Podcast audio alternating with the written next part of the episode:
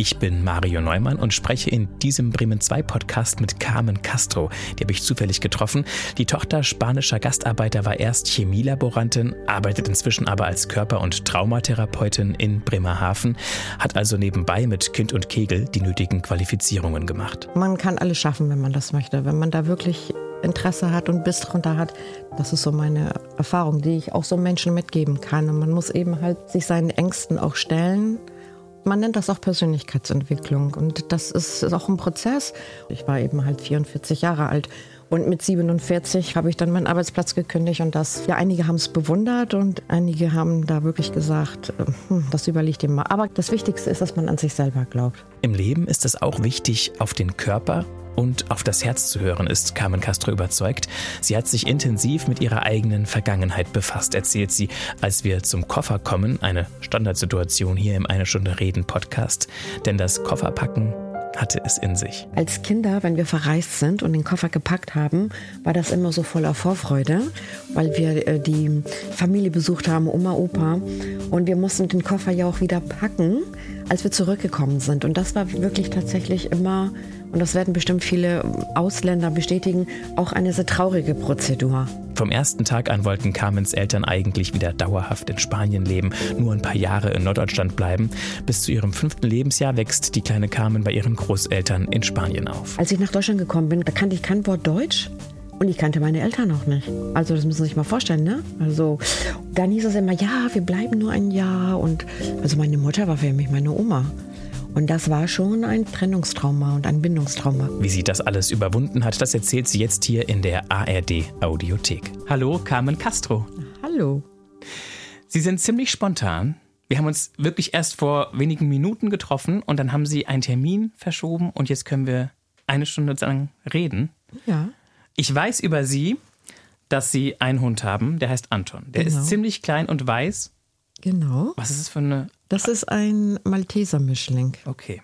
Und wie lange haben Sie den schon? Der wird jetzt im April fünf Jahre alt. Ja, und ich habe ihn als Welpe bekommen mit zwölf Wochen. Das ja. heißt, Sie sind ein Herz und eine Seele. Genau. Und würden Sie auch ohne Hund rausgehen, spazieren? Hm, ich glaube eher nicht. Das ist doch schon ein anderer Antrieb, wenn man die Bedürfnisse eines Tieres berücksichtigen muss. Ich weiß, dass Sie eine Praxis haben im ja. Bremerhavener Fischereihafen. Ja, genau. Und ich weiß auch, dass Sie Therapeutin sind. Genau. Und ich weiß, dass Sie Spanierin sind. Genau.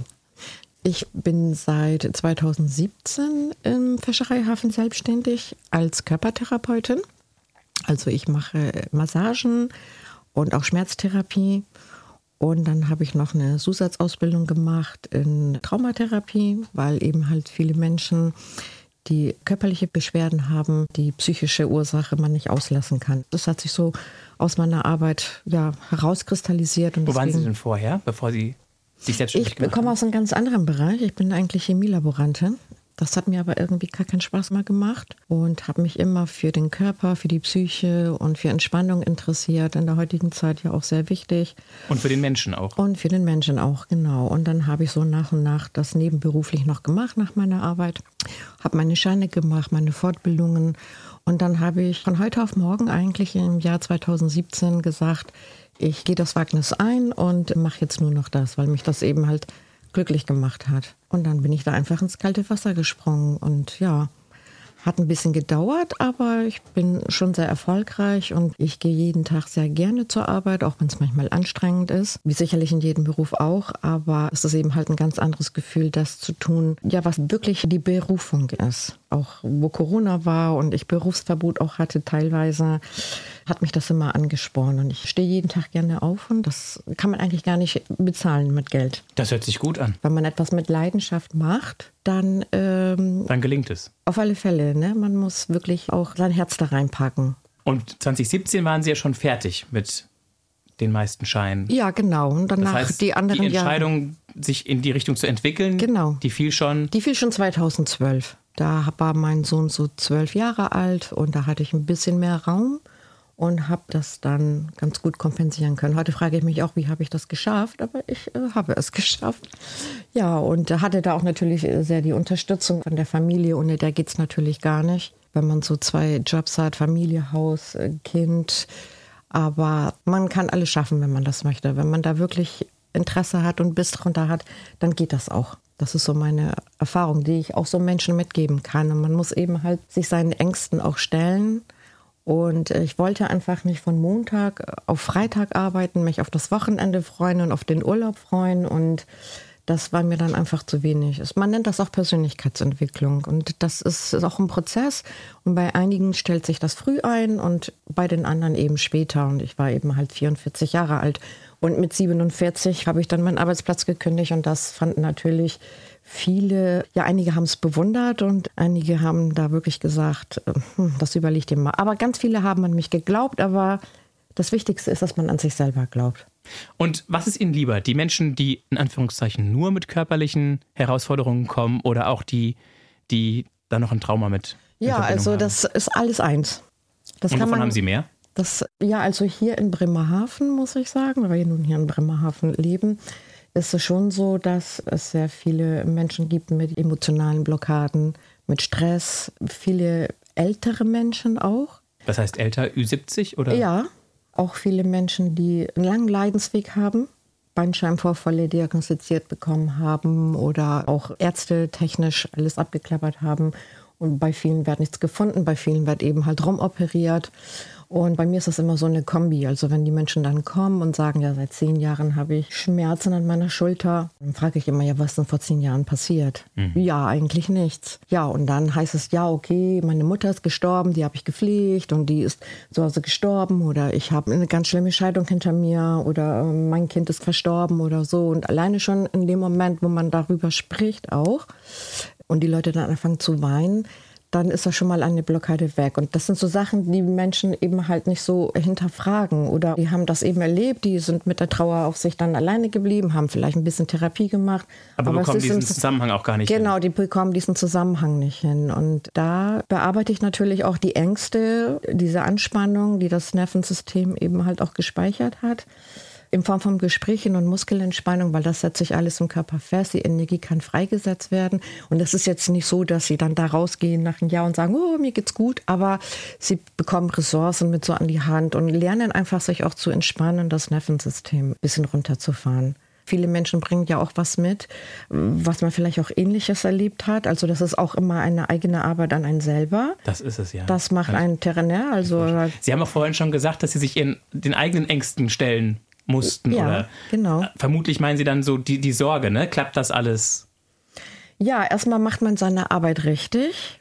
Ist man auf dem richtigen Weg? Man weiß ja nie, wenn jemand bei mir klopft und ich kenne den nicht, weiß ich ja nicht, was der mitbringt. Also man muss eine gute Menschenkenntnis haben, viel Einfühlungsvermögen, Empathie. Ja. Man muss eben halt sich auch abgrenzen können. Ja.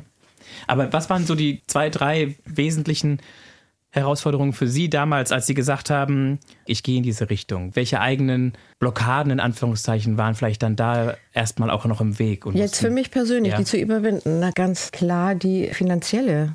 Ja. Ne? Also, äh, weil man hat ja laufende Kosten und ich arbeite ja nicht mit den Krankenkassen zusammen, sondern das sind alles Privatzahler. Und dann hat man natürlich eine Vorlaufzeit, kann ich denn jetzt dann davon leben? Und kommen die Menschen noch regelmäßig und so. Und das ist ja in Bremerhaven ein bisschen schwieriges Pflaster. Hatten Sie einen Plan B? Nein. Also zurückzugehen ins Labor wäre. Nein. Also keine das, Option nee, gewesen. nee, nee. Nee, also das. Aber Sie hab, hätten einen Job bekommen wieder, oder? Also ich habe mir gesagt, Arbeit findet man überall. Ich scheue die Arbeit nicht. Ich habe aber einfach da ein ganz großes Vertrauen gehabt. Ich habe da einfach so ein Gefühl für gehabt. Ich habe gesagt, das wird laufen. Und ich habe auch Feedback gehabt von der Außenwelt, Freunde und so. Das kannst du. Ja, und Sie haben eben auch schon gesagt, die Familie war auch wichtig, die hat Sie unterstützt. Mhm. Da wollen wir gleich noch ein bisschen weiter einsteigen. Vorher gucken wir kurz die kleinen Fragen des Lebens an. Ja. In diesem Döschen, liebe Carmen, ja. sind 50 Stück. Ziehen Sie einfach mal drei Zettel raus. Mhm. Zwei. Drei. Und dann bitte aufhalten, laut lesen und beantworten.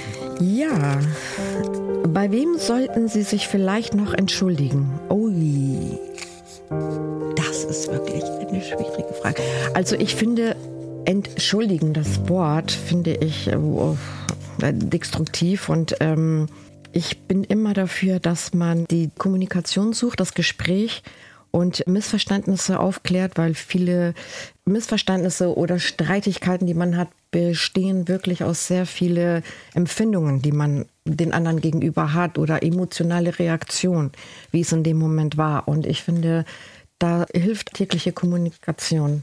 Okay. Und dann ist so etwas. Ähm, Aber irgend so eine Kleinigkeit, die kurz vorgefallen war, vielleicht heute am Tag?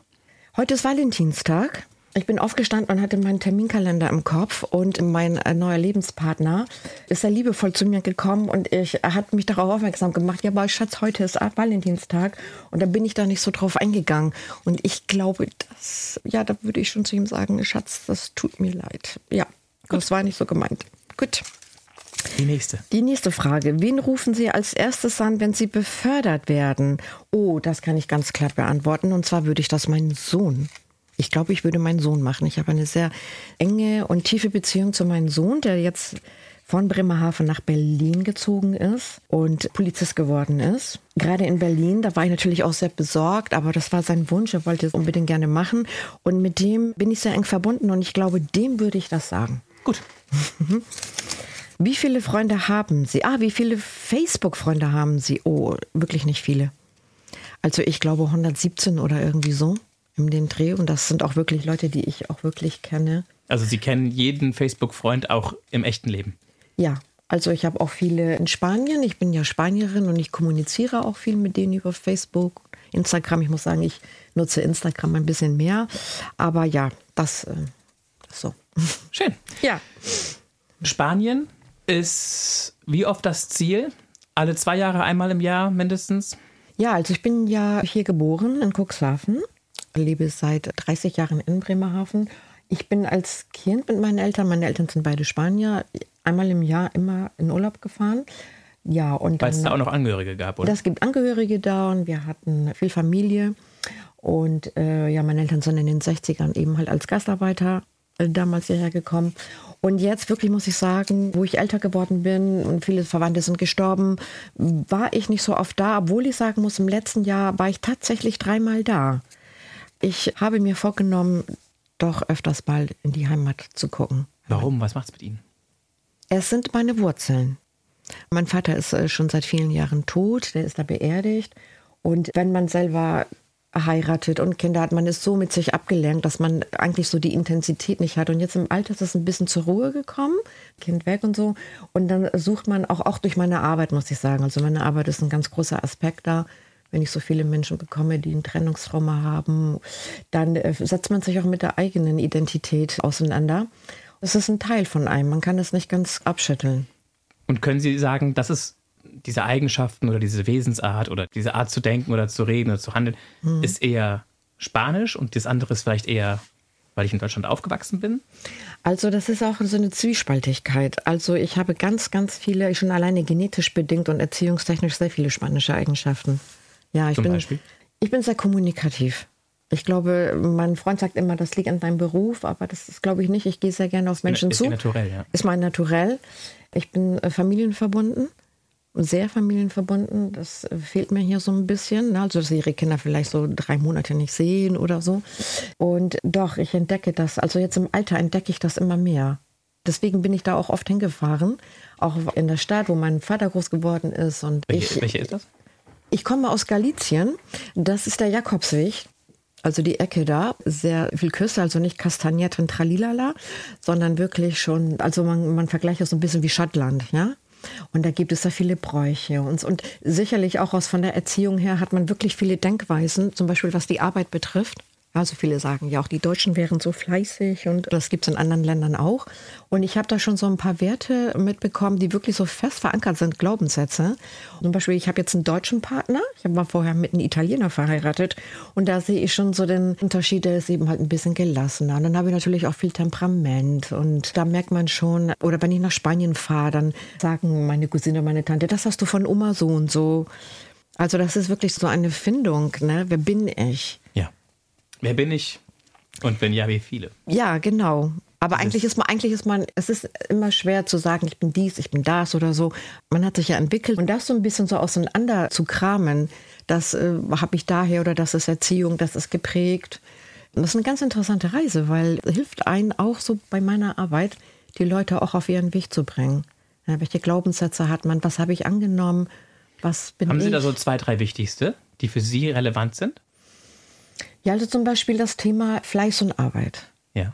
Das ist zum Beispiel bei uns in Spanien, also da, wo ich herkomme, ja, von Galicien, ich rede jetzt von Galicien, ich will das jetzt nicht pauschalisieren, das ist bei uns sehr geprägt. Dass Gut. man sich was schafft im Leben, dass man für die Kinder sorgt oder vorsorgt, sich was baut, die Kinder unterstützt und so. Das merke ich ja auch bei mir. Also wenn mein Sohn sagt, oh Mama, ich habe das und das Problem oder so und so, ich bin dann da und wenn ich kann, helfe ich ihm auch. Das ist schon so eine Eigenschaft, ja. Das Essen, wie isst man zusammen, isst man zusammen, also dass Gibt man einen Tischspruch vorher oder ein Tischgebet? Nee, das nicht. Aber eben halt auch, dass man sich unterhält beim Essen, dass man eine Tür offen hat, dass die Nachbarin auch klingeln kann, also dass man da ein bisschen gastfreundlicher ist, dass man spontan irgendwo hinfahren kann und sagt, du, ich bin jetzt hier in der Nähe, ich komme vorbei, ich trinke einen Kaffee, ich nehme dich in den Arm. Ja, also diese ganze Herzlichkeit, diese Spontanität, nicht termingebunden zu sein. Also das merke ich schon. Jetzt haben Sie gesagt, dass Sie schon unterschiedliche Partnerschaften hatten. Gab es Mhm. zwischendurch mal den Gedanken, dann vielleicht, nachdem eine Beziehung zu Ende ging, auszuwandern nach Spanien? Oder war das keine Option, weil Ihre Eltern ja hier waren? Also wo ich ganz jung war, da haben meine Eltern immer gesagt, wir fahren zurück. Okay. Das war ja so bei den Gastarbeitern. Und irgendwann so mit 17, 18 habe ich gedacht, nee, ich bin hier so verwurzelt, weil man verliert ja natürlich auch, man hat ja keinen Bezug zu seiner Heimat. Man weiß nicht, was ist politisch da und, und äh, ne, also man ist ja wirklich sehr gefestigt. Und dann hat man natürlich, wenn man in den Urlaub fährt, ist das natürlich eine ganz andere Sache. Sie sehen ja, die Leute äh, gehen weg, die haben Spaß, sie haben einen ganz anderen Alltag, die leben ganz anders, die gehen zu anderen Zeiten im Bett, das bewundert man schon. Aber man ist doch so deutsch strukturiert. Nee, das könnte ich eigentlich gar nicht. Ne? So um 21 Uhr essen, um 22.30 Uhr ins Bett gehen. Dann kommt, also man merkt schon, wie geprägt man ist. Ne? Sei es uns die Behördengänge oder da habe ich gedacht, nee, also um nach Spanien zu gehen und zu leben und dort zu arbeiten und so, das wäre mir viel zu anstrengend. Aber ich kann mir das vorstellen, wenn ich dann mal weniger arbeite oder in Rente gehe, tatsächlich für zwei, drei, vier Monate in Spanien zu leben. Sozusagen, wenn hier Winter ist. Ja, genau. Einfach entspannt. Aber definitiv auch nicht für immer. Gingen die Beziehungen zu Ende, weil Sie so ein starker Charakter sind? Meinen Sie jetzt in der ganzen Zeit oder in den letzten Jahren? Nee, also ähm, Ich weiß ja nicht, wie viele, wie viele ich, war sehr, Episoden es da sehr, ich gab. war sehr lange mit meinem ersten Partner zusammen, 29 Jahre. das wird dann wohl auch der Papa von dem Das ist der Papa von Sohn dem sein. Jungen und er ist Italiener. Also Mama war Deutsche, Papa Italiener. Da waren wir sehr viel in Italien und das hat eine Zeit lang sehr gut gepasst, weil man natürlich etwas hatte, was man miteinander teilt. Das Und wie haben Sie dann mit dem. Sohn gesprochen? Sie auf Spanisch und der Vater Italienisch? Das heißt, Nee. er ist jetzt dreisprachig. Leider, leider nicht. Mein Sohn spricht leider nur Deutsch, weil meine Ex-Schwiegermutter ist Deutsche Okay. und mein Schwiegervater ist Italiener. Und meine Schwiegermutter hat leider kein Italienisch gelernt Das und heißt- somit haben die Kinder nur Deutsch gesprochen. Ja. Mein Ex-Mann konnte bisschen Italienisch, aber nicht viel und so, somit haben wir leider nur Deutsch gesprochen. Was ich heute sehr bereue und mein Sohn auch, dass er das nicht kann. Und nach aber- 29 Jahren war dann einfach die Luft raus. Ich ist das ein Prozess. So eine Beziehung, ich war sehr jung, ich war 21 und man entwickelt sich weiter. Und da muss man einfach gucken, passt das noch? Haben wir noch gemeinsame Ziele? Wo geht der Weg hin? Und da hatte ich schon gemerkt, so zwei Jahre vorher oder so, dass das eben halt sehr, wir andere Erwartungen und Ziele haben im Leben. Da habe ich gesagt, nee, ich habe mich natürlich schon sehr emanzipiert ohne dominant oder so zu sein, aber es, es hat einfach dann nicht gepasst. Und dann finde ich das immer besser, wenn man da wirklich ganz ehrlich ist und das nicht durchzieht so, obwohl das war nicht einfach, weil 29 Jahre, da hat man natürlich viel mitgemacht. Aber ich bin mit meinem Ex-Mann in wirklich guter Verbindung und in Freundschaft auseinandergegangen, auch wenn es natürlich da emotionale Verletzungen gibt. Aber da muss man einfach wirklich ganz brutal ehrlich sein zu sich und das Ego zurückstecken. Auch zum Wohle unseres Kindes. Wir stehen in Kontakt, wenn was ist und so. Und das rate ich auch immer jeden. Aber es ist wirklich Arbeit an sich selber, ne? an seinem eigenen Ego dass man da eben halt denkt, wir haben uns mal geliebt, wir waren viele Jahre glücklich, gab gute, schlechte Zeiten und es hört ja nicht auf, mit jemandem eine Verbundenheit zu empfinden oder eine Art der Liebe, nur weil man nicht mehr zusammenleben kann oder viele Weil man nicht Dinge. mehr in einer Paarbeziehung ist. Weil man nicht mehr in einer Paarbeziehung ist. Das verstehen ja viele auch nicht. Ne? Viele sagen ja, wieso und so. Und das ist ein, Prozess, dass man das wirklich für sich klärt, auch die Probleme, die man in der Ehe hatte, dass man das als Paar klärt, weil sonst wird man da wirklich dadurch echt krank. Und das muss ja nicht sein. Und jetzt habe ich eine neue Partnerschaft. Im Juli jetzt sind wir zwei Jahre zusammen. Und das habe ich auch nicht gesucht, das hat sich so ergeben. Ich habe äh, zwei Jahre dann alleine gelebt. Und das ist eben halt eine Partnerschaft, wenn man natürlich Mitte 50 ist. Ich bin jetzt 54, man Erfahrungen mitbringt, man weiß ja schon, welche Vorstellungen man hat, was man will, was man nicht will. Und da findet man einfach eine ganz andere Partnerschaft als mit 21, ist ja völlig klar. Natürlich gibt es da auch dafür keine Garantie, aber man spricht die Dinge einfach offener an. Man hat ja auch nichts, das ist wirklich eine ganz freiwillige Geschichte. Man hat ja nichts, warum man zusammenbleiben muss. Ne? Eltern, Schwiegereltern, Kinder und so. Und das ist doch sehr schön. Ja, hört Ja. sich so an. Ja. Und wollt ihr es kurz erzählen? Also, wie hat sich ergeben? Also das ist ganz witzig. Ich habe mir ein neues Auto kaufen wollen und mein altes verkauft. Und dann habe ich das bei Automobile reingesetzt, beziehungsweise mein Sohn. Und dann habe ich meinen jetzigen Partner kennengelernt, der hat einen Autogebrauchtwagenhandel. Und dann habe ich ihm mein Auto verkauft und wir haben uns da geeinigt. Ja, und zwei Wochen später hat er mich angerufen und hat mich gefragt, er fand mich so nett, ob wir nicht mal zusammen was trinken gehen wollen. Und sie haben So, Ja gesagt, einfach so, weil sie offen sind. Ja, ich fand das ganz witzig, weil eigentlich ist das ja heute so, dass man ja Partner oder so in meinem Alter, ich kenne das ja von meinen Freundinnen, sich ja auf Portals anmelden wie Fischkorb oder und ich fand das einfach gut, dass mein Freund diesen altmodischen Weg gewählt hat und mich einfach angerufen hat. Das fand ich sehr außergewöhnlich und deswegen habe ich gesagt, ja, warum nicht? ja, das war wirklich so. Jetzt wagen wir den Blick in den Koffer. Ja, Mochten Sie das Kofferpacken eigentlich immer für den Spanienurlaub? Ja, oder? Ach, das ist wirklich eine schwierige Frage. Also da haben Sie mich echt äh, auf den wunden Punkt erwischt, weil als Kinder, wenn wir verreist sind und den Koffer gepackt haben, war das immer so voller Vorfreude, weil wir äh, die Familie besucht haben, Oma, Opa.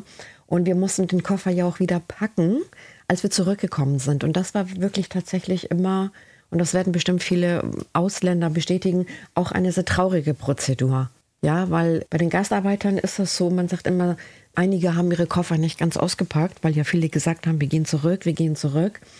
Und das war wirklich so ein, gerade in den letzten Jahren war das ein Prozess, womit ich mich selber auseinandergesetzt habe, wo ich gemerkt habe, was für eine Traurigkeit mich doch überkommt, wenn ich so einen Koffer gepackt habe.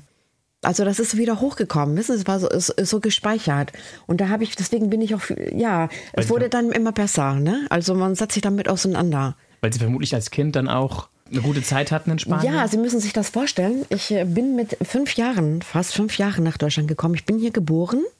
Und damals haben das die Ausländer viel gemacht, dass sie ihre Kinder erstmal für ein, zwei Jahre in die Heimat gegeben Zu haben. Zu Verwandten. Weil sie wollten ja hier nur arbeiten, Haus bauen und so. Aber dann ist es noch ein Jahr geworden, noch ein Jahr geworden. Und ich war äh, fast fünf Jahre zusammen mit meiner Schwester. Ich habe noch eine Schwester in Spanien. Als ich nach Deutschland gekommen bin, Bei den Großeltern dann? bei den Großeltern. Da kannte ich kein Wort Deutsch und ich kannte meine Eltern auch nicht. Also das müssen Sie sich mal vorstellen, ne? Also dann hieß es immer, ja, wir bleiben nur ein Jahr und wir fahren dann wieder zurück. War ja auch wirklich die Intention der Gastarbeiter, aber ja, ist eben halt nie so gekommen. Und dann war das immer, dass wir immer so gelebt haben in, wir gehen ja irgendwann zurück. Das war Und so die, die, Hoffnung. Großeltern waren eigentlich Die waren immer da, die die waren da. stärkeren Bezugspersonen Ja. in Spanien Ja, selbstverständlich. als ihre Eltern hier in Deutschland. Ja, Sie müssen sich ja vorstellen, ich war drei Monate alt, als ich nach Spanien gekommen bin. Für mich waren meine Wurzeln und ich konnte ja kein Deutsch. Also meine Mutter war für mich meine Oma. Und das war schon ein Trauma, wobei wir bei dem sind, ne? Dass viele denken, ach na ja Gott, die war ja fünf Jahre alt und die ist ja hier integriert worden. Nein, das ist schon ein, ein Trennungstrauma und ein Bindungstrauma. Aber dass die Oma hat. mit hierher kommt, das ging nicht? Nee, die hatte ja da ihr Haus und ihr Mann und, und, und, und ihr auch erwachsene Kinder. Und sind da Ihre Eltern bis heute noch in Deutschland oder sind sie Nein, also mein Vater, wir sind zurück. Ja. Wir, mein Vater ist ja leider verstorben, 97. Und meine Mutter lebt auch noch hier. Die ist auch nie zurückgegangen. Also mein Vater war 26 Jahre alt und meine Mutter war 21. Als Sie nach Deutschland gekommen sind. Genau. Und das sind ja jetzt über, ja, rechnen Sie das aus. Ja, ich bin 54, 55 Jahre. Die sind ja auch natürlich verwurzelt. Aber der Grundgedanke und der, Wunsch und die Sehnsucht war da. Und das haben sie uns natürlich auch immer mitgegeben. Ne? Und deswegen ist immer so Kofferpacken immer so ein Thema, was ein bisschen mit Traurigkeit, Sehnsucht und Wehmut verbunden ist. Wenn es nach Spanien geht. jetzt Ja, schauen wir rein? Und jetzt schauen wir mal rein. Ja. Ich. Ah. das ging schnell. Ja. Carmen Castro hat sich entschieden für ein rotes Pappherz. Eine Pappschachtel ist das, Ja, genau. auf der auch noch zwei kleine Herzen drauf sind. Mhm. Und Äh, ja, Sie haben sie eben schon einmal aufgemacht. Ja, da ist nichts dran. Genau, da ist es Platz. Ist leer, ja, da ist Platz. Es, ist, es, es passt auch zu dem, was ich am Anfang gesagt habe, dass man eben halt die Dinge im Leben tun soll, die das Herz einsagen. Das Herz ist unser Navigationsgerät, was wir in uns tragen. Wir brauchen ja, wenn wir Auto fahren, dann geben wir ja auch ein, wo wir hinwollen. Und das Navigationsgerät sagt uns, welche Straßen wir nehmen können, welche Straßen wir umfahren können, welche Straßen schneller geht. Beim Herz ist es auch so. Ja, also das Herz teilt uns auch immer mit. Und wir können jeden Tag entscheiden, welchen Weg wir nehmen wollen. Und da müssen wir drauf hören. Und meistens ist eben halt auch nicht der schnelle Weg oder der bequemere Weg, ne, die Autobahn. Manchmal lohnt sich das auch mal, die Bundesstraße zu nehmen. Da sehen wir mehr. Das meinen Sie jetzt ja alles im übertragenen Sinn? Genau. Im Miteinander mit anderen Menschen, mit Angehörigen auf der Arbeit. Ja, und den, und die, äh, wenn man auch unterwegs den ist. eigenen Weg eben halt auch Den Lebensweg. wirklich, äh, ja, den Lebensweg zu gehen. Und das ist wirklich wichtig, dass wir da auf das Herz hören. Es ist ja auch bekannt, dass die häufigste Todesursache ja Herzinfarkte sind, Bluthochdruck. Das hat nicht nur mit Übergewicht zu tun und mit Rauchen und so, sondern es ist auch wirklich so, dass ganz viele Menschen äh, viel zurückstecken für andere in ihren engsten Leben und gegen ihr Herz kämpfen oder gegen das, was das Herz möchte. Und wenn man sie dann darauf anspricht und sagt, ja, was möchten Sie denn? Ja, also eigentlich möchte ich ja das und das, aber das kann ich nicht. Aber wenn ich das mache, dann hat das die und die Konsequenz und so und so. Das Herz spricht immer mit einem. Und das wissen wir auch. Wir überhören das eben halt nur. Oder wollen da nicht drauf hören. Und das ist ja schade. Weil am Ende unseres Lebens werden wir das vielleicht bereuen, dass wir nicht das getan haben, was unser Herz uns gesagt hat. Und deswegen ist das nicht immer einfach, das weiß ich auch. Dass viele sagen, ja, ja gut, die hat vielleicht gut reden, sie hat es geschafft und ich nicht oder so. Ne? Das kenne ich ja selber von mir auch. Aber ich sage immer, wir haben nur dieses eine Leben. Und das Leben ist sehr, sehr, sehr schön. Bei allen Problemen, die man hat und alles, was auf der Welt ist, auch ich verzweifle manchmal daran. Und manchmal ist es auch vielleicht schon äh, natürlich den Verstand mit einzubeziehen, ne? also dass man sich da nicht übernimmt dass man eine Million für irgendwas aufnimmt. Also es muss schon eine Relevanz haben. Aber die Grundsubstanz sollte immer das Herz sein. Das ist so mein Lebensmotto. Und wo kommt das her, was das Herz ausmacht? Wenn das Herz der Kompass ist, Ja, woher weiß das Herz, wo es lang geht? das Herz ist das erste, was schlägt. Das war als erstes da, ja, im Mutterleib. Ja, in der siebten Woche schlägt das Herz. Das ist das erste Organ, was funktioniert, was sich zeigt, was präsent ist. Verstehen Sie? Ja. Und deswegen weiß das Herz, weiß es einfach. Wenn ich das mal so ausdrücken kann. Dürfen Sie, dürfen Sie, dürfen Sie. Vielen Dank. Ja, Würden Sie dann sagen, Carmen Castro, dass Sie damals, als Sie sich entschieden haben, eine Ausbildung zu machen nach der Schule, ich nehme an, Sie sind nach der ja, 10. Klasse ja. abgegangen, dass Sie da nicht auf Ihr Herz gehört haben? Oder haben Sie Ihr Herz noch nicht richtig verstanden? Wie kam diese Entscheidung, Chemielaborantin zu werden? Ich glaube, so etwas entwickelt sich einfach. Man kann einfach mit 18 oder 19, da trifft man beruflich, vielleicht ist es heute anders. Heute gibt es ganz andere Möglichkeiten wie damals, wie ich, sich informieren, Internet, tralala. Aber ich glaube, das ist damals eben so ein Werdegang. Man beendet die Schule und man macht eine Ausbildung. So. Und- und da, da hatte ich überhaupt auch. Aber gut, Sie hätten ja auch Bäckerei-Fachverkäuferin Also werden nee, können. eigentlich wollte ich ja Archäologin werden. Das hat mich schon interessiert. Grabungen, Ägypten, so. Ich bin sehr wissbegierig. Wo kommen wir her? Wie ist das alles entstanden? Das ist bis heute noch so, aber es war ja damals abwegig, darüber irgendwie nachzudenken. Dadurch Geld zu verdienen. Ja, oder das, ne? Und Sie hätten studieren müssen, oder? ja, also das war ein Interesse, weil sie fragt mich nach meinem Herz, wo das Interesse war. Also das Interesse war aber schon gelagert für den Beruf der Archäologie, was ja Forschung ist, das ist ja auch eine Forschung, Identitätsforschung, wer sind wir, wo kommen wir her? Da war ja schon der erste Samen gelegt für das Interesse an den Menschen. Was Sie heute machen. Genau. Ne, es ist ja nun egal, ob ich jetzt eine Archäologin bin oder so, aber ich denke, dieser Samen, den hat jeder Mensch in sich. Und wie kam dann die Entscheidung für das Labor? Das war ganz witzig, weil meine Eltern in dem Bereich gearbeitet haben, in der Fabrik. Und da hat mein Vater mich gefragt, ja, möchtest du denn da nicht mal reingucken und da mal reinschnuppern? Da, wir haben da ein Labor und die machen Qualitätssicherung und so. Und was war dann Ihre Aufgabe? Ging es da um Lebensmittel oder ging Ja, es da um genau. Also Qualitätssicherung, den Fisch zu wiegen, den zur Größe zu bestimmen, eben halt Nährwerttabelle machen, wie viel Fett hat er, wie viel Eiweiß hat er. Ja, und das ist ja auch jeden Tag das Gleiche, ne? Also neue Lieferung, genau, neue Waren, genau, ne? Das, neue Tabellen? genau. befüllen. Aber das war ja wirklich, äh, wenn Sie das mal so vergleichen, das ist völlig was anderes, als was ich jetzt mache. Das ist ja alles so. Ja gut, ein bisschen ich- was mit Vorstand ist schon Ja, schon, aber es ist eben halt chemisch. Es hat eben mit dem Menschen nichts zu tun. Es hat nichts mit dem Verstand zu tun, ne? Aber Ihre Eltern haben Sie da nicht hingedrängt. Die haben mir das nur angeboten und gesagt, Genau. Carmen, guck mal, vielleicht Ja, macht genau. es dir auch Spaß. Ja, genau. Also Friseurin wollte ich nicht werden. Und im Büro sitzen konnte ich mir das auch gar nicht vorstellen. Das erfordert sehr viel Konzentration auch. Es ist auch immer ganz wichtig, dass viele Menschen auch so berücksichtigen bei ihrer Berufswahl, was habe ich für einen Charakter? Bin ich sensibel? Wie ist man geschaffen? Was liegt an? Bin ich handwerklich begabt? Viele wollen Friseurin werden oder Kosmetikerin, brauchen da aber auch Ausdauer, müssen mit Menschen umgehen können und so. Und das ist eben halt so mit 17, 18, 19 also zum Beispiel mein Sohn, der wollte immer einen aufregenden Beruf haben. Der hat gesagt, Mama, ich kann mir das nicht vorstellen, so ins Büro zu gehen oder so. Ich möchte nicht immer, immer das Gleiche. Das ist bei mir ja auch so. Da war ich, glaube ich, ein bisschen Vorbildfunktion vielleicht. Und ich habe meinen Sohn mal gefragt, warum bist du Polizist geworden? Und er hat gesagt, er fand das früher ganz toll, so diese ganzen Actionfilme und Spider-Man und so. Und das hat ihn geprägt. Also wir werden alle irgendwie in frühester Kindheit getragen und geprägt von etwas. Und es geht nicht nur ums Geld verdienen. Deswegen ist er Polizist geworden. Ne? Das ist ja wirklich, Da ist noch Action, in Berlin, ja. da ist Und Action. Haben Sie es versucht, ihm auszureden? Für einen Moment? Nein.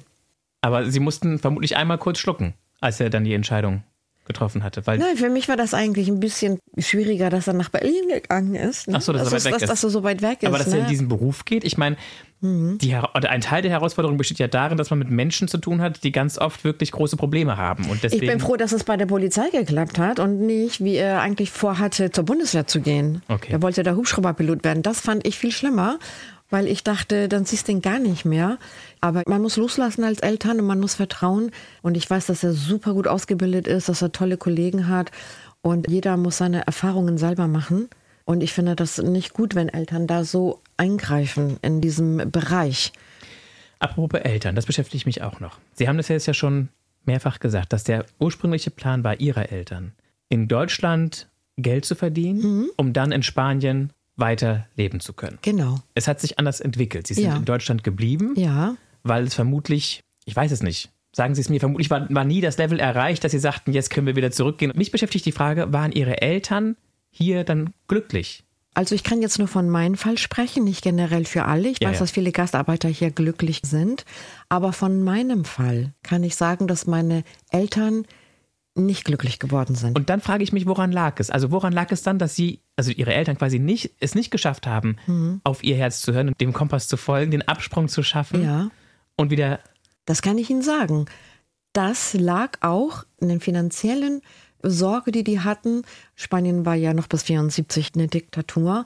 Sie sind da ja arm aufgewachsen und sie hatten, also vor allem meine Mutter, diese Angst, was ist, wenn wir keine Arbeit haben? Was ist, wenn das nicht klappt? Das Thema, was ich ja praktisch auch mit dem bearbeitet habe, ja, weil wir kriegen ja immer die Themen, ja auch die wir in der Familie haben, die kriegen wir ja, ne, die Glaubenssätze, so, ne? Das geht aber nicht, du musst Sicherheit haben und so. Und hier hatten sie eben halt die Sicherheit, dass sie einen festen Arbeitsplatz haben und so. Aber das Herz ist auf der Strecke geblieben. Ne, und mein Vater ist sehr früh erkrankt an Leukämie. Ja, der ist eine Woche vor seinem 54. Geburtstag an seiner Erkrankung gestorben. Er hat immer davon gesprochen, dass er zurück will. Ja, meine Mutter ist leider sehr schwer erkrankt. Sie ist an Demenz erkrankt und ist im Heim. Und sie wollte nie zurückgehen, auch als sie Rente hatte. Nee, ich habe Angst und ich weiß nicht, ob ich da klarkomme und so. Aber wenn ich sie manchmal besuche, dann denkt sie auch, sie war jetzt letzte Woche in Spanien. Sie bringt das auch alles durcheinander, weil sie das wirklich nicht vom Herzen her entschieden haben. Nein, wir haben dann ein Haus oder wir fahren dahin oder wir haben da Familie. Aber wir sind gerne hier, wir leben gerne hier. Das war nicht der Fall. Und deswegen ist es umso wichtiger gewesen, dass ich mich damit auch auseinandersetze und ich das für mich kläre. Und auch da diese Last, übernommene Trauma, Ängste und Gefühle, dass man das bearbeitet für sich. und los wird. Ja, und auch eine Oder Entscheidung. zumindest kontrollieren kann. Genau. Es ist immer ein Zwiespalt da, weil es gehört ja zu dir, es ist ein Teil da, aber dass du für dich da dich davon abgrenzt und sagst, das ist nicht meins, für mich ist das so. Und deswegen habe ich auch vorhin zu Ihnen gesagt, dass ich mir das vorstellen kann, weil es ist ein tolles Land, es ist Ja, ja, wunderschön, Ja. da mal viel länger zu leben, aber für immer nicht. Und damit muss man sich eben halt auseinandersetzen. Ne? Und ich glaube, dass meine Eltern sich auch nie richtig integriert haben, also vom Herzen her integriert haben. Ja, die, natürlich haben sie das ja alles befolgt, wie das hier alles ist. Aber das Und Sie waren Herz. sicherlich auch Teil der spanischen Community in Genau, Cuxhaven. die waren genau. Sie wissen ja, da gibt es ja auch eine spanische Community, da waren sie alle untereinander, aber man muss das Herz integrieren. Das Herz, wo ist meine Heimat, ja? Wo gehöre ich hin? Und das haben viele ihre Kinder mitgegeben, also hundertprozentig. Aber Man muss eine eigene Identität finden und auch das Land, wo man sagt, und auch dazu stehen. Meine Erfahrung. Ja, klingt glaubwürdig. Ja, gar nicht so schwer, wa? Und, und das ist ja eben auch das, was Sie sagten. Das ist das Pfund oder der Schatz. Das ist Ihre Geschichte, die Ihnen weiterhilft bei Ihrer Arbeit, die Sie jetzt machen. genau. Und natürlich liegt mir jetzt noch eine Frage auf der Zunge, die ich mich kaum traue zu fragen. Sehen Sie eine Verbindung zwischen der Leukämie Ihres Vaters und Ja, natürlich. unerfüllten Ja, ich, Diese unerfüllten ja, Sehnsucht. ja, ja, ich denke schon. Ne? Als Körpertherapeutin und so und mit der Psyche und alles, womit ich mich beschäftige, der Körper spricht immer mit einem, immer. Und wir müssen diese Zeichen eben halt auch, wir müssen auch hören, warum habe ich das? Was ist da in mir los? Bei meinem Vater ist es sehr schnell gekommen. Er hatte gar nicht die Zeit, sich so intensiv damit zu, weil er, im Dezember wurde das festgestellt. Im Januar hatte er schon die zwei Chemos. Dann ging es ihm im Sommer gut, richtig gut. Und im Oktober hatte er schon wieder den Rediziv, also wieder Leukämie ausgebrochen. Der hatte da gar keine. Aber ich muss sagen, ich habe meinen Vater begleitet beim Sterben, also ich, meine Schwester, also die ganze Familie. Wir waren da, als er gestorben ist. Und er hat wirklich am Sterbebett gesagt, oh mein Gott, und das Haus in Spanien. Ja, also das hat er gesagt und dann habe ich und meine Schwestern so, wir haben gesagt, ja, wir machen dir keine Sorgen, wir fahren dahin, wir werden das in Ehren halten und so. Und das ist wirklich ein Satz, den er gesagt hat, kurz bevor er gestorben ist, vielleicht so eine halbe Stunde vorher. Da kam das nochmal so zum Vorschein, was ich gesagt habe am Ende des Lebens, wenn wir im Sterben liegen und wir die Erkenntnis bekommen, wir haben nicht unser, auf unser Herz gehört oder weil unsere Ängste oder die Umstände oder wie auch immer uns festgehalten haben, zeigt sich das. Und das ist das, was ich daraus gelernt habe. Das hat mich sehr geprägt, wirklich, weil mein Vater hat sehr schwer gearbeitet und er hat im Endeffekt nichts mitgenommen, weil alles auf dieser Welt ist geliehen. Alles, was wir haben, ist geliehen. Das Haus, das Auto, das Geld, das, du nimmst nichts mit. das letzte Hemd. Genau, das wissen wir ja. Aber wenn Sie das, Tasche. aber wenn Sie das wirklich selber erleben und Sie jemanden beim Sterben begleiten und das ausspricht und das prägt Und man das spürt. Sozusagen. Man spürt man es. es. Mhm. Und mein Vater ist in Spanien beerdigt. Also das war sein Wunsch. Der hat auch, wo er Um krank dann endlich Genau. zurückzukommen. Er ist in Spanien beerdigt, was für uns am Anfang sehr schwer war, weil wir hatten hier so keinen Ort zum Trauern. Wir haben ihn überführt und das, das war sehr schön, weil da konnten sich auch noch alle verabschieden von ihm, seine Geschwister, elf Geschwister hat er. Er ist wirklich, wie man so sagt, im Sarg rübergekommen. Und meine Mutter hat auch gesagt, also wenn ich sterbe, ich möchte zu deinem Papa, ich möchte nach Hause. Das ist das Wort, was die immer sagen. Nach Hause. Nach Hause. Ich möchte dann nach Hause. Jetzt hätte ich noch kurz gefragt, wie, wie schwer der Abschied für Sie war. Es hört sich ja auch nach einer sehr relativ kurzen Leidenszeit an, Mhm. glücklicherweise, aber dann dadurch auch ein relativ abruptes Ja, Verschwinden genau. Ihres Papas aus Ihrer Genau. Welt. Ja. Ging so? War schlimm oder war gar nicht so dolle schlimm? man ist, wenn man jemanden so begleitet, der so eine schwere Ja. Krankheit hat und man ihn trägt, zum Schluss äh, schwankt man zwischen, oh mein Gott, nein, und oh, bitte wird befreit. Ja. Und als er gestorben ist an dem Tag, da war ich ja sehr erleichtert. Und die richtige Erkenntnis oder der Trauerprozess, der hat wirklich viel, viel, viel später stattgefunden. Weil man ist das mal mit Mama neue Wohnung, das, das, das. Das ist wirklich, also eben, wissen Sie, der richtige Trauerprozess hat bei mir erst stattgefunden, als ich mein Kind bekommen habe. Ja, als ich mein Baby in Arm halte, so lange kann eine Psyche sowas abspalten, ja, um zu funktionieren. Und da habe ich mich auf den Weg gemacht, mich damit überhaupt auseinanderzusetzen. Und dann geht man ins, nach Spanien und man geht ins Grab und dann sieht man das, man liest den Namen. In den Südländern sind ja auch noch Bilder an den Gräbern. Und da wird einem das richtig bewusst. So zwei Jahre hat es so gedauert, Okay. bis man das realisiert hat. Was sind die schönen Dinge in Ihrem Leben? Was sind die Dinge, die Sie absolut begeistern? Die schönen Dinge im Leben. Also erstmal die, die kleinen Dinge eher. Die kleinen Nicht, Dinge. Das große Ganze ist mir Mhm, klar. ja. Dass sie auf ihr Herz gehört haben, dass sie diese Herausforderung angenommen haben, dass sie dem Chemielabor, Genau, dem. Fischlabor Ja, Tschüss gesagt ja. Mhm. haben und sich auf dieses Abenteuer beruflich eingelassen haben. Das ist das eine. Ja. Aber was gibt es noch für Dinge, die sie sozusagen auch im Alltag begleiten? Zeiten, die sie sich bewusst nehmen, Dinge, also die sie bewusst jetzt, machen? Zum Beispiel, ich bin jetzt aufs Land gezogen, ja, nach Ringstedt von Bremerhaven. Da bin ich sehr glücklich drüber. Ich habe angefangen zu reiten. Ich äh, habe meine Tierliebe entdeckt. Ich stehe morgens auf und sehe äh, von meiner Stube aus die Pferde. Ich setze mich hin, trinke einen Kaffee und ich denke, wie schön ist die Welt, wie friedlich ist das alles. Ich beginne den Tag dadurch, dass ich eben halt das Glück habe, im Beruf das zu machen, was ich jetzt möchte, weil ich den Sprung gewagt habe, meinen Tag so zu gestalten. Da bin ich sehr dankbar für, dass das belohnt worden ist, für diesen Mut. Da bin ich sehr glücklich drüber. Und fühlen sie sich da schon zu Hause in Ringstedt? Ich Ja. meine, in der Dorfgemeinschaft als Spanierin, die, da, die da äh, reinschneit? äh, das Dorf, ich komme ja aus Spanien, ja auch aus einem Dörfchen und das verbindet mich total. Die Leute sind nett, die grüßen, die sagen Hallo, die sprechen miteinander. Ich sehe da morgens Pferde reiten. Ja, ich fühle mich da wirklich geerdet und Spanien sehr nah. Schön.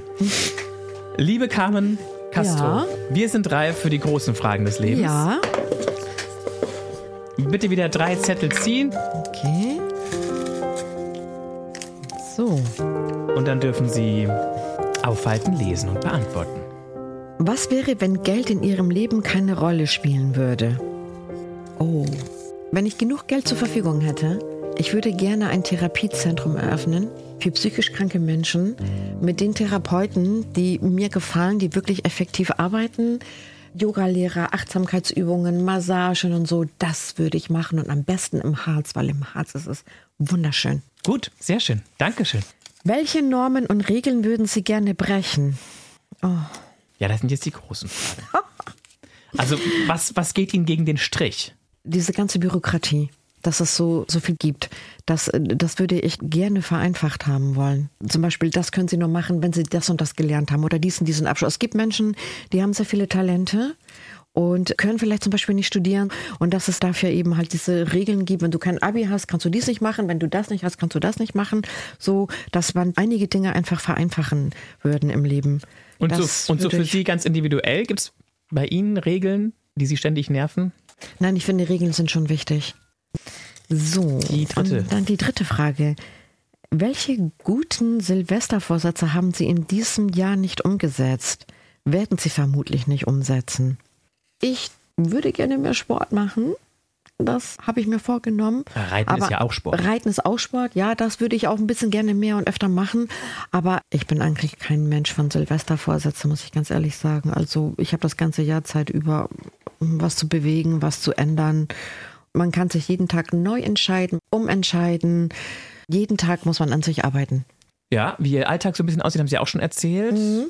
Wenn Sie jetzt über eine Jahresplanung nachdenken und dann überlegen, wann Sie sich Zeiten nehmen zum Regenerieren, zum Verreisen, gibt es da Ziele, die Sie immer wieder ansteuern oder wonach wählen Sie das aus? Ich bin da ganz spontan. Also so ein Also perfekter Last-Minute-Mensch. da bin ich ja wirklich spanisch. Ja, also ich äh, hasse es, wenn meine Frau zum Beispiel sagt, ja, wann fahren wir denn in Urlaub? Und Ostern müssen wir ja in Urlaub fahren oder am Pfingsten. Und diese er hätte es Brü- gerne schon organisiert. Ja, genau, ne, diese Brückentag und so. Und ich bin da wirklich ganz spontan. Vielleicht braucht er die Vorfreude, damit Ja. er schon jetzt durchhält bis dahin. Nein, ich bin, ich merke das, mein Körper gibt mir Zeichen, so ich muss jetzt raus, ich brauche jetzt eine Auszeit. Und dann bin ich ganz spontan im Internet oder ich bereise sehr gerne Deutschland.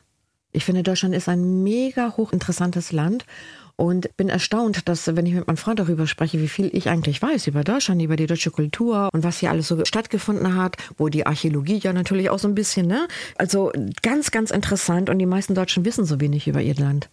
Und das finde ich so traurig. Und da bereise ich gerne zum Beispiel Hessen oder die Burgen oder das Rheinland. Oder ich war jetzt im Aachen, habe mir jetzt hier Karl den Großen das Grab angeguckt, was ein wichtiger Mann das war und so. Da setze ich mich auch jetzt mit auseinander. Die Germanen, wo kommst du her? Wo kommt dieses Volk her? Wie sind die strukturiert? Was haben die alles geleistet? Was haben die alles gemacht?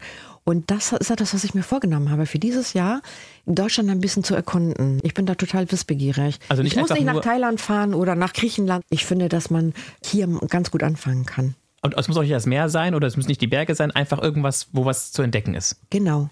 Entdecken ist ein Stichwort. Ich habe gerade eben, als sie die Arme so in die beiden Himmelsrichtungen in Thailand und Ja. äh, da habe ich gesehen, dass sie tätowiert sind am rechten Unterarm. Ja, genau. Das sieht aus wie ein Unendlichkeitszeichen. Ja, das ist ein Unendlichkeitszeichen, ein Herz und das ein A für meinen Hund. Anton. Anton, ja. Unendliche Liebe, weil ich ja gesagt habe, die Tiere geben ein Jahr so viel, sind so feinfühlig. Aber Anton und- ist erst fünf. Ja, Dann ist es noch relativ frisch. ja, das ist jetzt, glaube ich, ein Jahr her. Das habe ich vor einem Jahr machen lassen. Ist das das erste Tattoo? Nein. Ich habe hier hinten noch im Hals habe ich noch eine spanische Inschrift tätowieren lassen. Espíritu Libre, freier Geist, weil ich das sehr schön fand. Ich wollte auch was Spanisches haben. Das ist mein erstes Tattoo. Und dann habe ich einige Tattoos mit Freundinnen mir stechen lassen. Als die mich- Verbindung. Als Verbindung, genau. Also ich interessiere mich ja auch sehr für den Buddhismus. Und da habe ich so ein paar buddhistische Symbole mir tätowieren lassen. Und wann war das mit der spanischen Inschrift hinten am Nacken? Ich schätzte das so ein, weil ja auch das Anton-Tattoo so frisch ist, dass sie damit erst angefangen haben, irgendwann um 2015 rum. Nein, mein erstes Tattoo habe ich mir 2018 gestochen. Sehen Sie? Sogar, sogar noch ein bisschen später. Ja, und zwar ist es hier vorne an der Brust, ist eine Lotusblüte und auch das Chate, das ist das hindische Zeichen für die Weiblichkeit. Also Weiblichkeit, Männlichkeit, ne, das Chate, das fand ich sehr schön, weil ich finde, dass viele Frauen eben halt nur weiblich sind, also ihre weiblichen Anteile haben und ihre männlichen Anteile so ein bisschen unterdrücken. Und das ist im Buddhismus einfach sehr schön geordnet. Und das fand ich schön, dass man auch die männlichen Anteile, also wie Durchsetzungsvermögen und auch ja, Selbstbestimmung und so und den weiblichen Anteil natürlich auch mit einfügt, ne? Weil ich kann ja nicht nur selbstbewusst und emanzig, sondern ich muss auch Frau sein dürfen und auch gerne Frau sein dürfen und auch mal schwach sein und irgendwas nicht können. Das ist auch immer so, so eine Grenze, die, wo Frauen ja auch enorm unter Druck stehen, dass sie alles sein müssen. Und das so zu kombinieren, das fand ich sehr schön. Mir war klar, dass das keine Sachen sind aus ihren Jugendtagen oder so. Ich wollte mich schon immer tätowieren lassen. Ich fand das total schön, weil ich finde, die Maoris zum Beispiel, die haben das ja auch gemacht und da habe ich mich lange mit beschäftigt. Nur mein damaliger Ex-Mann hat gesagt, nee, also das finde ich überhaupt nicht schön, wenn Frauen sich tätowieren lassen. Und da habe ich da ganz, ganz lange Rücksicht drauf genommen. Ich habe es dann auch an den Körperstellen gemacht, wo sie, also das hier sehen Sie jetzt, aber sonst sieht man das nicht. Und das sollten schon alle Tattoos sein, die eine Bedeutung haben. Und ich glaube auch das kann man auch, wenn man älter ist, besser entscheiden, als wenn man das eben halt mit, Mit Anfang 20. mit Anfang 20 macht. Und würden Sie dann wieder einen Hund haben wollen oder würden Sie das offen lassen? Sehen Sie mal, ich bin 54 Jahre alt, Anton ist fünf. Wenn der liebe Gott uns eine schöne Zeit gibt, dann kann Anton 15 Jahre alt werden, dann bin ich 65. Und ich glaube, dann würde ich das nicht machen, weil ich eine sehr enge Verbindung habe zu Anton. Es gibt viele, die holen sich dann wieder einen Hund. Das, wie gesagt, Ja. das muss jeder für sich selber. Ich heute, heutiger Stand, würde sagen, ich könnte das nicht. Aber man weiß nie, wo das Leben einen führt. Und es kann sein, Anton stirbt übermorgen und in drei Monaten sehe ich einen Welpen und der gefällt mir. Es ist ja auch so, dass Hund und Herrchen oder Frauchen ja auch immer irgendwie, da gibt es ja auch immer so eine Art Parallele oder so eine Verbindung oder ja. also das sieht man ja auch lustigerweise oftmals. Ja. Sie wissen, was ich meine, dass, dass ja. gewisse Menschen gewisse Hunde Ja, haben. genau. Was sagt es über Sie aus, dass Sie ein, jetzt muss ich nochmal gucken, wie es Ein. Malteser-Mischling. Ja, also so einen relativ kleinen, Ja. kurzbeinigen. Also Anton ist sensibel, so wie ich. Er ist sehr anpassungsfähig, so wie ich. Ich musste mich ja auch schnell anpassen. Und wenn, ich weiß nicht, Sie haben ihn ja auch gesehen. er, hat ein Jäckchen getragen, er, ist, Genau. er ist schutzbedürftig. ja, genau, er ist schutzbedürftig. Die haben ja keine Unterwolle, die Malteser, die haben ja so richtiges wie, wie echter, sind Anti-Allergiker-Hunde, Haare noch nicht. Er ist schutzbedürftig, so wie ich. Und ja, der hat sehr, sehr, sehr, sehr viele Parallelen zu mir. Und er schmust gerne und er ist sehr liebesbedürftig. Gut, sind andere Hunde vielleicht auch. Aber er hat schon, wenn er ist in meiner Praxis und er, er ist sehr kontaktfreudig, haben Sie ja auch gemerkt, so wie ich. Und er hat Zugang, äh, also wenn man, ihn sieht, ich werde sehr oft angesprochen.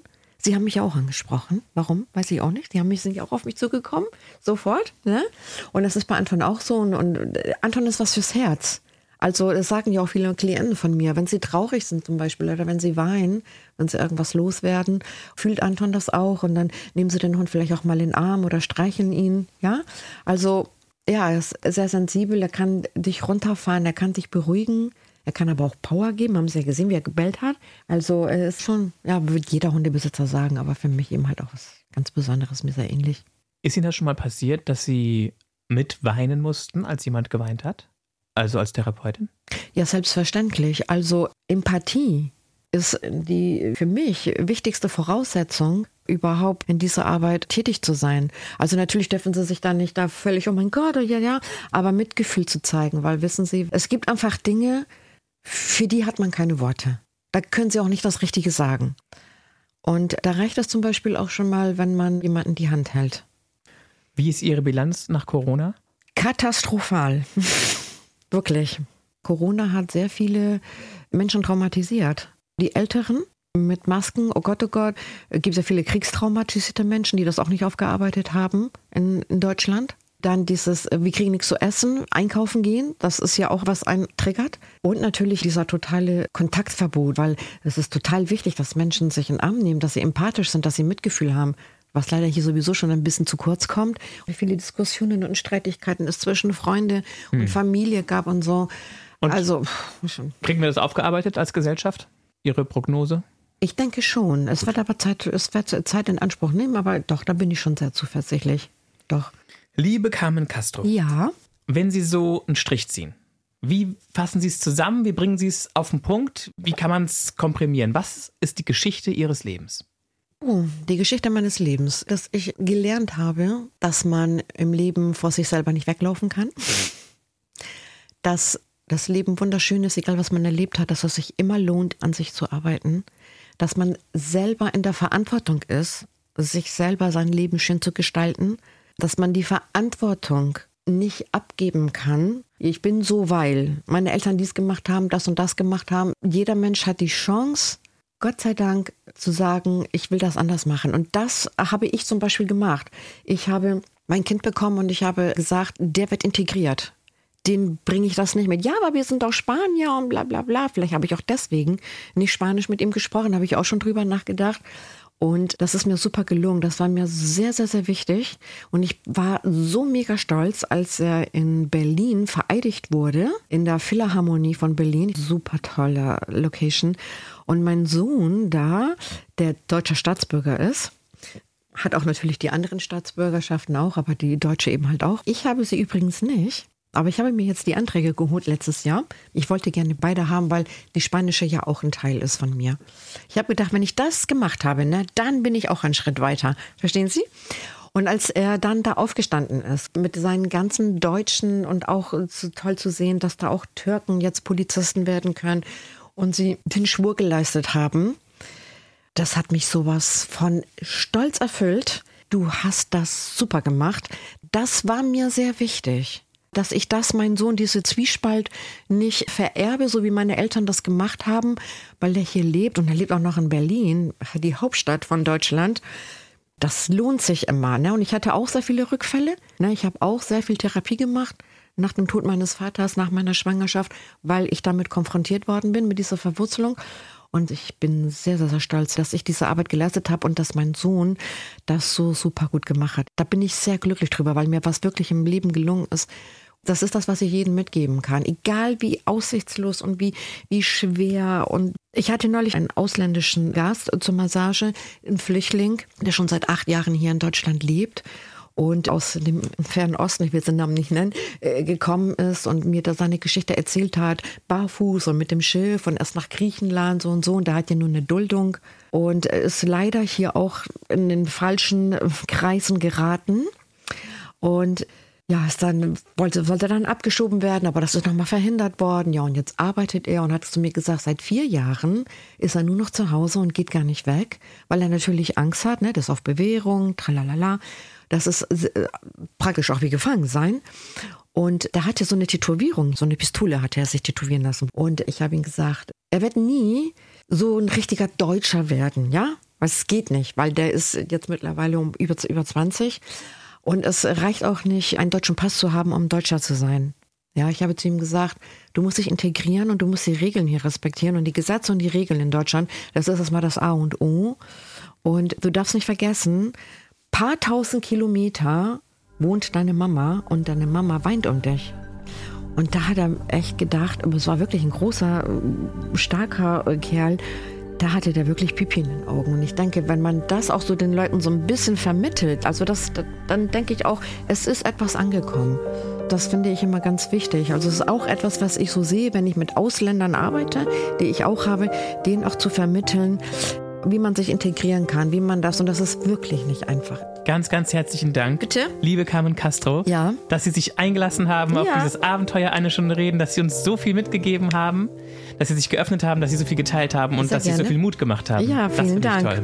Vielen Dank. Ich bedanke mich auch bei Ihnen. Wer weiterhören will, dem kann ich empfehlen, die Folge Traum erfüllt als Cowgirl durch Australien reiten, wo wir schon über Pferde gesprochen haben. Das ist die Geschichte von Lea Fischer. Oder wer sagt, die haben ja auch von Tattoos gesprochen, da haben wir eine Folge, die heißt Tattoos, Peitschen und Motorrad. Die Schlange ist überall dabei. Ich bin Mario Neumann. Wir hören uns